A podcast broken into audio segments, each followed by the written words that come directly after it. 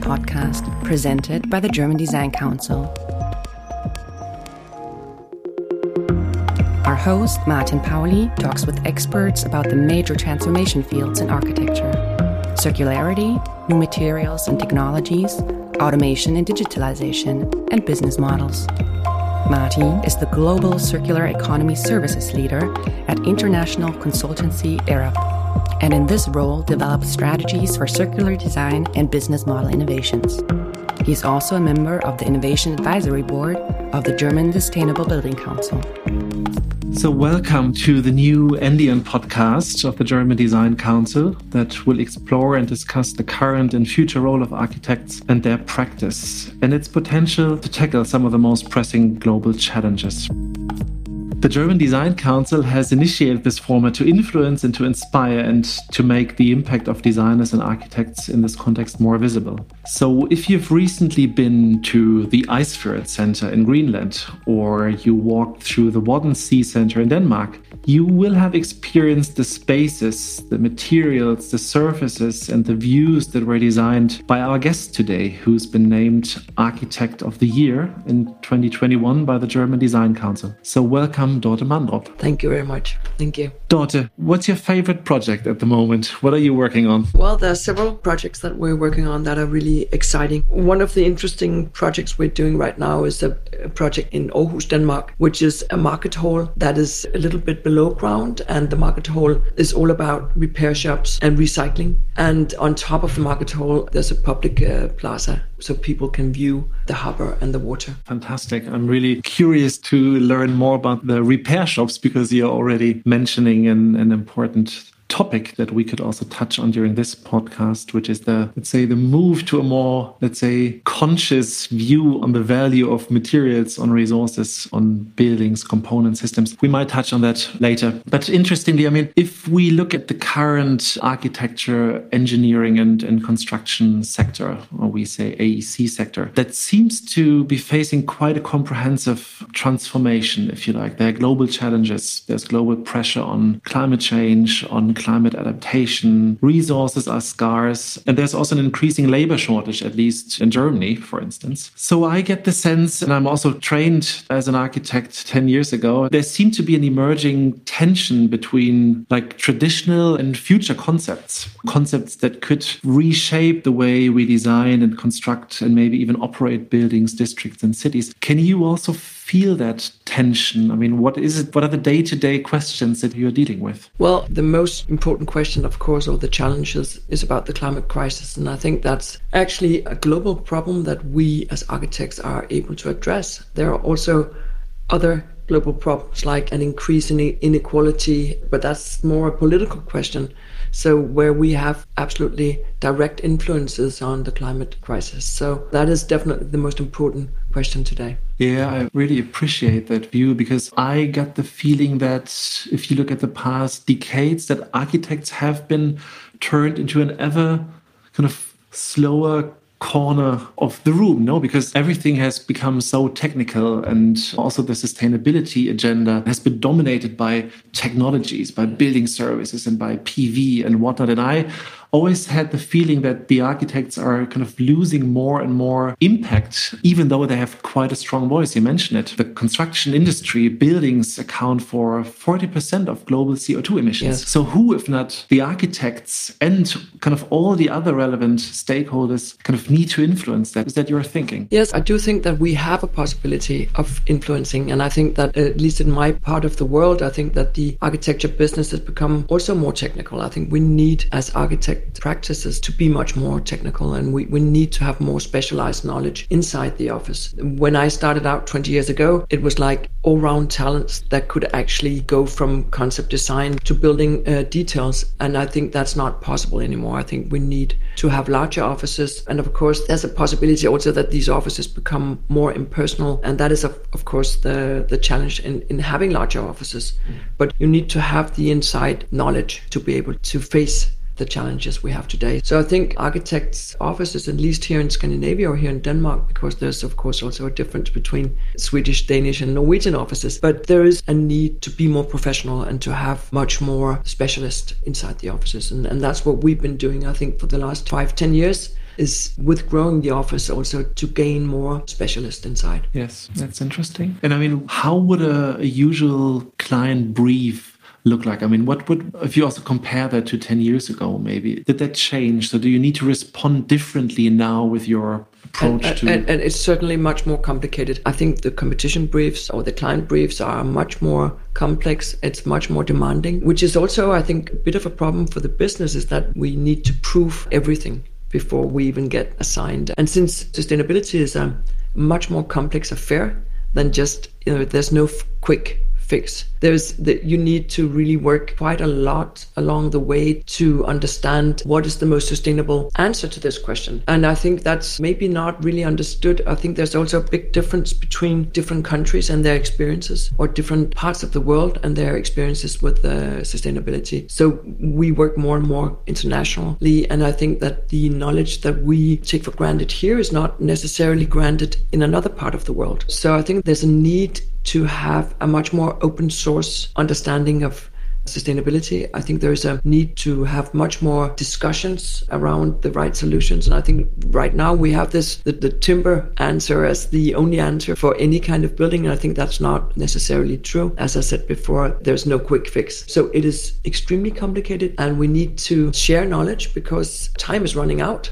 So we need to, in a way, open up the box and share knowledge and experiences to be able to evolve much quicker. I really hear what you're saying. We are dealing with complex questions, and there's no right or wrong, and there's no simple answer, regardless if we're talking about climate adaptation, circularity. There are always kind of many answers to one problem. And in that sense, you somehow need to be able to kind of to argue obviously the pros and cons to obviously also have a bit of evidence to back your decision making up but i think that diversity in thinking and still allowing many perspectives that's obviously one of the biggest challenge now. And you were mentioning timber. Yes i mean we we see that trend. And from a pure let's say carbon perspective it can be the answer in many instances. But as we were also discussing in our pre-discussion if we look at architecture at buildings that could for instance, last for 300 years, then timber might not be the only answer to the question, and carbon might not be the only indicator. So, how do you kind of convince a client? I mean, if, if he would challenge you in, in, in that way, what is it kind of what is it that you are focusing on that your kind of that reflects your attitude towards sustainability? Well, it's actually quite difficult. I think there's a, also a difference between doing competitions and concepts and convincing clients during that quite short period of time and convincing clients through a process when you are actually the detailed drawings. So when you do competitions, I think it's becoming a little frustrating because usually you have a jury. They might be convinced that there's one answer, or they might not have the knowledge to evaluate all the very complex questions. So right now, I think we have a challenge in trying to understand that this process is really, really complicated and that we need to work together with our client to actually create the best result. So in that sense, competitions are maybe not the right answer right here. Yeah, interesting. I mean, you also mentioned and another aspect that really struck me, which is the like let's say the honesty and the openness, making things i mean you're learning in a, in a project for instance publicly available to kind of to accelerate things we also see that in our practice that many people are constantly reinventing the wheel and if we look at 2030 and 2050 we cannot afford anymore to no, reinvent exactly. the wheel we somehow need to come to a situation where we are sharing those lessons learned openly um, that someone can build on it yes. and then shares it back and yes. you can continue building on it but how would you describe the architecture space space, it is a competitive space, isn't it? Yeah, it is very competitive. And that means that sometimes, like you say, reinvent the wheel or sustainability becomes like a buzzword and we're not sharing the knowledge that we gain. So it's much more like a one liner. This is the most sustainable building. And we all know that you can't say that. You can't say this is the most sustainable building because you need to know what are the terms. Yeah. I think there's a real frustration. I think right now here in, in this office, we are quite frustrated that it seems that when we work in different parts of the world, that the knowledge is kind of reinvented all the time. If you go to the States, you would talk about, you know, running a building, how much, you know, the CO2 footprint the in, in the operational part of it. And right now, if you go to London, it's much more about reuse. So there's these uh, kind of two simplified ways of thinking sustainability. And that's interesting. We also perceive that there are regional differences. There's a context like Europe, maybe even Scandinavia, that is fairly advanced, yeah. that has moved their focus from all these operational energy questions towards more, I would say, material related question. What is the actual energy effort that is in a material? How can we treat it so it, it ages gracefully? How can we kind of keep it at the highest possible value also at the end of life? Yes. I mean, all that end of life thinking, yes. that's something that yeah, I'd also really encourage the, the, entire sector to adopt. And you're right. If you look at other regions, they're not as advanced, that has many reasons, policy, for instance. But I mean, what is it then for you? I mean, what is your focus when it comes to sustainability? Because I, I get the sense that every architect and every architecture practice has their own, let's say, attitude towards it. So, how would you define a sustainable building for your context, maybe even here in Denmark? Well, I think one thing is about the scope, you could say, the way you actually think a building. I think the flexibility and the possibility of change in the future for buildings uh, use, I think, is very, very important. And I think that's probably been part of our way of thinking for many years that you need to be extremely careful how you use space so you don't waste space as a resource and that you actually work with the conceptual ideas so there is a flexibility. It doesn't have to be a boring boxy space to be flexible but that there is a possibility of change in functionality so it's not so specific and i think that's part of a, sustainable thinking but it's also about very much i think it's of course we do life cycle analysis on all our projects but there's also possibilities of making mistakes you could say in when you do life cycle analysis because it's still still not that evolved. I mean, if you take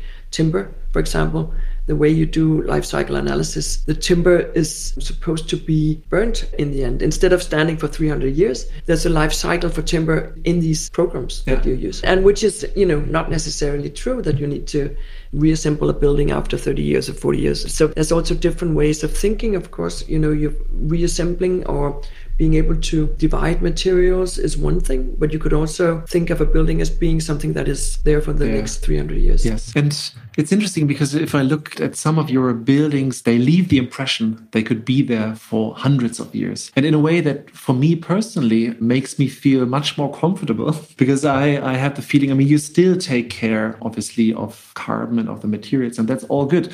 But what you were just saying is right. We're currently trying to reduce the complexity towards um, very few indicators and, yes. and that creates yes. some kind of safety and security yes. obviously yes and, and, we're creating a bit of a comfort zone here yeah. but honestly i believe it's much more complex and the aspects that you were mentioning i agree with them 100% if we kind of continue making building adaptive to future changes that they can accommodate an office building as well as a kindergarten yes that's in the end maybe much more sustainable if we deal with existing buildings in a way that kind of we respect what's there and really also change our behavior towards yes. it. Can we use those structures? Because all the energy that is embedded into those structures is quite a lot. And I get the sense that these are all questions that ultimately enable you to mm. have more influence on yes. the sustainability yes. agenda. Yes. And that's probably something that I'd like to hear if you also feel that influence. Is that something where you I think right now we're doing an interesting project in Sweden on the harbor front. It's a quite large project. It's uh, 35,000 square meters. It's a timber construction with a base because it's right on the river or the harbor front. So it's really a harsh climate. So the base is in concrete and the rest of the building is in, in timber. And the client is very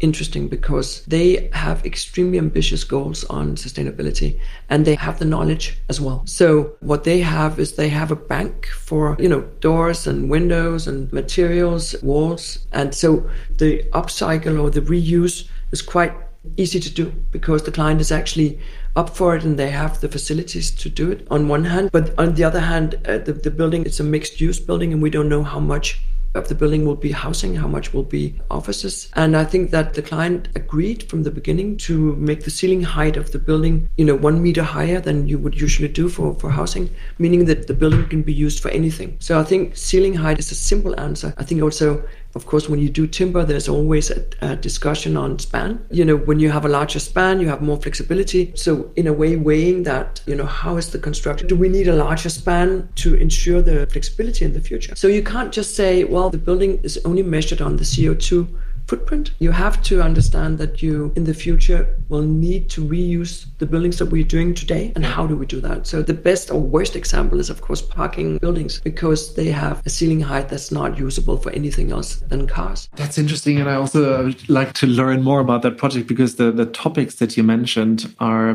kind of pretty much in line with the type of questions that we need to answer. You were talking about adaptability, flexibility, also technical questions like floor to ceiling height. Yes, because I mean, if we need to accommodate different services in the future, then we can allow for it. We can allow for different uses. I guess you're also optimizing the building for different life cycles because that's also something that we experience that if we appreciate that the different components in each building have different life mm-hmm. cycles. Mm-hmm. Yeah, there's a building structure that could last for three or four hundred years. Yes. But there are building services that might need to be replaced after 25 yes, years. And what I want to say is these are all design questions ultimately. That's something that you can influence yes. in your design. And in that sense, you can influence the sustainability, the circularity of a project quite drastically, even without adding loads of technology yes. to it. Yes. Because that's the point. No? These are all yeah passive measures, yes. if, if you like. Yeah, and I think that is about architecture and design. And it's not just about flexibility, it's also about value, you could say. I think there's, um, I mean, our office works very much with the notion of creating place or creating identity, you could say, for a place. And that, that doesn't mean making flashy buildings, it means that you have a possibility of adding value in a context. And I think that's if you look at the Wadden Sea Center, or you, you mentioned the the Icefjord Center is very much about creating places, very much about underlining the existing qualities, you could say, but also creating new possibilities for collective understanding of place. So, like the Icefjord Center, the idea of being able to move over the roof or over the building is not just a funny idea. It's, it's about continuing the landscape that's there and actually creating a space, a viewpoint, a certain identity for this place. And now it's actually being used. Um, people get married on the roof. And you know they use it as part of their path going out into nature. So i think that's really a success in our terms. It's interesting. Yeah, because it, it already tells a lot about kind of where kind of the entire discussion that we just had can also go to. I mean we were talking about kind of regular buildings or spaces and then more sustainable but what's coming? I mean can we adopt more kind of regenerative thinking as to what can a building do in a space? What can it actually yes. give back yes, to exactly. nature to yes. a community? And i think these are the questions that we should ask ourselves in the future. And you were talking about kind of that local community engaging. And i don't know in the, in the, next project you might uh, thinking about um, biodiversity or can the building actually clean air or filter water? No i mean and that is also somehow contradictory to the kind of the current thinking of moving things to zero is probably not enough no. you probably need to kind of to give something back. Yes. And what is it that that buildings can give back? And I think you gave quite a great example. So could that lead to a potential vision i mean if you you're an a practitioner with a lot of experience and with fantastic projects um, so i mean how do you imagine a kind of preferable future or vision for the built environment what's your thinking that's a very big and very difficult question. But I think, from my point of view, I think that it also has to do with ethics in a way. When you do build, you know you are interfering into the environment in so many ways. So I think it has to be meaningful what you do. It has to, you know, you cannot do a building where every aspect of the building has to be meaningful functionally or emotionally. So I think there's a care. And of course, again, that sounds banal, but you need to be extremely careful with everything you do and be extremely careful when you use resources. And it has to be important, otherwise, it's not worth it. And uh, I guess that's not a vision. it's just a way of working or way of thinking. I think that is important because I've seen a lot of, you know, quote, sustainable projects that were not actually even meaningful. It's not enough to be sustainable or to have a low CO2 footprint. It has to have importance. I mean, if you want to build something, it has to be important for community, for context. Yeah, no, it's it's not banal at all. I really, really appreciate that. It's about meaning. It's not just about kind of ticking technical boxes, no, no, no. but it's to kind of to think beyond like the briefing um, mm-hmm. probably. And what you were saying about resources is something that I also really appreciate. It's taking care of how we extract resources, how we turn them into product systems, how we operate them, how we take them back into cycles. I mean, there's that old thing that now everyone talks about, but I mean, resources are not renewable. Mm-hmm. And in that yes. sense, designers, architects, but also engineers, planners need to deal with those resources carefully. Yes. And that's what we haven't been doing probably in the past. And again, that's where I also see that architects with their kind of with their education could gain more influence. Uh, they could kind of really drive that agenda and really kind of also focus on that aspect. So if you look at the, let's say, the role of architects and practitioners and maybe also the architecture domain in the future, what do you think? I mean, how will this business evolve and how will it adapt to the changing context? I find it very difficult to look into the future in that sense, but I, because in a way the future is neutral. You know, it is what we actually do right now is going to be the future, and I think that's very uh, important to understand. You know, instead of predicting trends. I think that understanding that we as architects and I guess also in every related business, also clients has the possibility of shaping the future. When you look at architecture as a business, I think there will be more and more you could say larger companies because you would need to have more knowledge inside the companies uh, on one hand. On the other hand there's for me a great fear that architecture will become very impersonal very technical ticking off boxes. What i find important is in a way to find that balance between value architectural quality artistic value you could say and being responsible. I like that and what you were saying that we can actively shape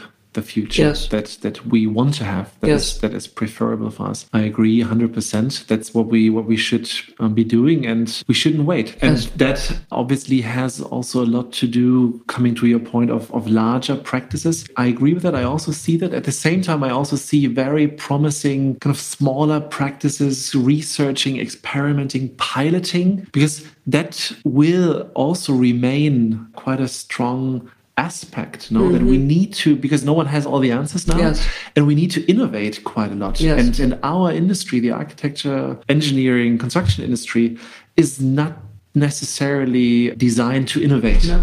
because there's a cost pressure there's time pressure there's risk averseness and i wonder who will be those innovators and who will do the experiments. And again, that's why I could see architects and, and design practitioners that really have the courage to rethink yes. things, to test new materials, to, I don't know, go back to the lab and use renewable materials yes. in a different way. Do you also see that angle? In some ways, I do. And if I look at it with a positive uh, mind, I think there is a lot of interesting small offices doing experiments. If I'm negative, I would say yes, but the strange thing to me is that they actually work with concrete. They work with a lot of labor. In a way, they're not really addressing the issues. Strangely enough, I think uh, a lot of the very artistically interesting offices are totally ignoring sustainability, which I find very strange because there seems to be kind of a division between artistically interesting offices and their the issues they address. The worst thing that could happen is that you have small offices that are doing really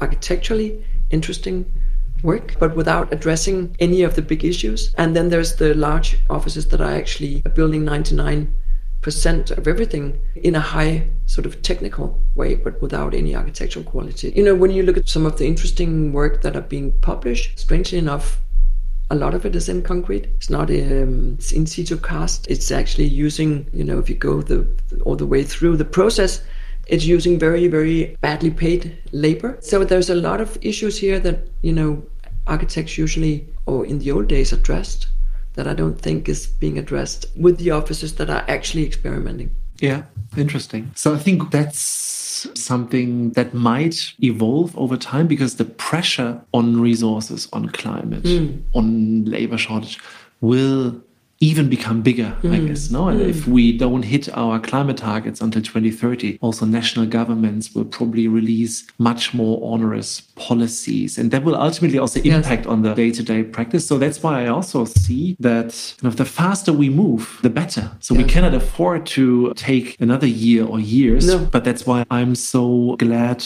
to see your office, mm. your kind of practice, and, and also the projects that you discussed, because they seem to have that attitude and that meaning that you were saying. And I also see that you are addressing those challenges, which is fantastic. And I also believe we have to accept that ambiguity for quite a while, that no one has all the answers. Yeah. But still, it's important that everyone is somehow moving to the right direction. And with that, we already came to an end um, Yeah. of this podcast, Dorte. I, I really Oh, really? Already? appreciate Okay. your thoughts and also your open view on it. And maybe towards the listeners, if you have comments or, or feedback that is related to this uh, podcast, feel free to get in touch with us. You will find the contact details in the show notes. So, again, many thanks, Dr. Mandrup, for that conversation. Thank you. It was a pleasure.